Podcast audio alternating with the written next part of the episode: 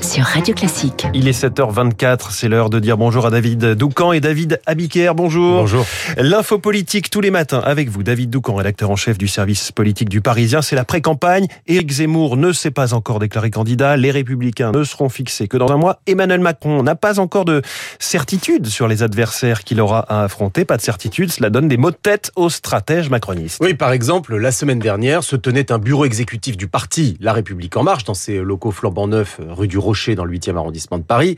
Les chefs à plumes de la Macronie s'interrogeaient sur le cas Zemmour. Faut-il oui ou non lui cogner dessus alors qu'il n'est pas encore officiellement candidat? Gabriel Attal et Richard Ferrand ont plutôt plaidé pour limiter les réactions aux différentes sorties du polémiste d'extrême droite. Leur argument, si les macronistes le ciblent en permanence, ils risqueraient de donner l'impression de vouloir lui donner de l'importance, voire de choisir eux-mêmes ad leur adversaire afin de le pousser à franchir le pas de la candidature. Christophe Castaner a défendu la stratégie inverse.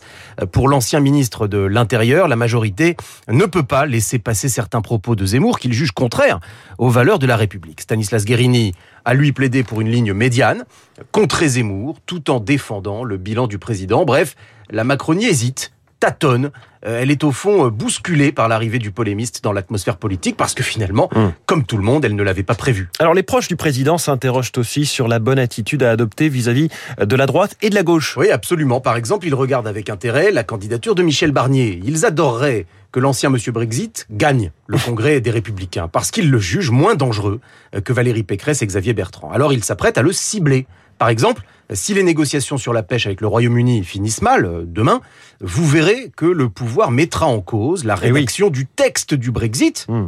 Coucou Michel Barnier, trop vague, pas assez protectrice pour les intérêts de la France. Concernant la gauche, consigne a été passée en réunion du groupe La République en marche à l'Assemblée nationale la semaine dernière de ne pas trop taper sur Anne Hidalgo. Parce que tant qu'elle est là, Yannick Jadot ne monte pas dans Incroyable. les enquêtes d'opinion. Les marcheurs se réjouissent de l'éparpillement des candidatures à gauche. Ils espèrent que le Congrès des Républicains tourne à la foire d'empoigne, soit. Mais est-ce à la hauteur de l'enjeu Parmi les macronistes, certains sont mal à l'aise parce que le sous-entendu serait que Macron souhaite se retrouver à nouveau au second tour face à l'extrême droite. Position certes compréhensible sur un plan tactique, mais impossible à assumer publiquement. Ce ministre, par exemple, s'inquiète, je le cite. Si j'en crois les sondages, dit-il, le bloc d'extrême droite est à plus de 30% dès le premier tour. Qu'est-ce que ça peut donner à la fin? On n'en sait rien. Fin de citation. En clair, attention à ne pas jouer avec le feu. Cette pré-campagne est une drôle de guerre. La Macronie cherche sa cible et sa boussole. L'info politique de David Doucan, très informé, c'est tous les matins à 7h25. David Abiker, les titres de la presse et ce mercredi à la une, Lyon et Paris. Paris d'abord. Paris, en finir avec cette saleté, c'est la une du Parisien aujourd'hui en France. 84% des Parisiens trouvent leur ville sale. Les solutions de la nouvelle adjointe chargée du dossier donc dans le Parisien. Et le dossier déborde. Paris, mais également Lyon avec la publication du magazine Lyon Capital avec cette question, les écologistes fabriquent-ils les bouchons? Là aussi, gros dossier. Les écologistes préféreront plutôt la une du Monde, COP26, après le constat d'urgence, l'appel à agir. Le CAC 40 bat le record de la bulle Internet, c'est le gros titre des échos. Pourquoi la bourse de Paris atteint des sommets, c'est aussi la une du Figaro. Barnier, vous en parliez à l'instant, va-t-il vraiment gagner? Comprendre la primaire Les Républicains, s'interroge l'opinion, alors que Libération propose une double une.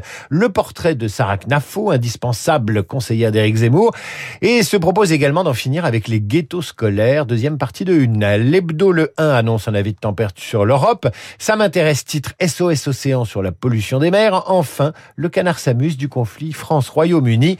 Macron et Johnson veulent réécrire guerre et. Guerre et pêche. Merci David Aviker, vous revenez à 8h30 pour votre grande revue de presse. Voici le programme de la matinale de Radio Classique. Je vous accompagne jusqu'à 9h. Qu'attendent les Français? Non pas pour tout de suite, ni même pour la présidentielle, mais pour 2025. Radio Classique regarde le long terme et a voulu sonder les attentes du pays. L'invité de la matinale, François Mickey Marty, président de Via Voice, pour nous dévoiler le baromètre Radio Classique avec Generali. Il sera dans ce studio à 8h15 en pleine COP26. Le climat serait-il sous-estimé par nos politiques par rapport à, d'autres enjeux dont ils débattent en ce moment.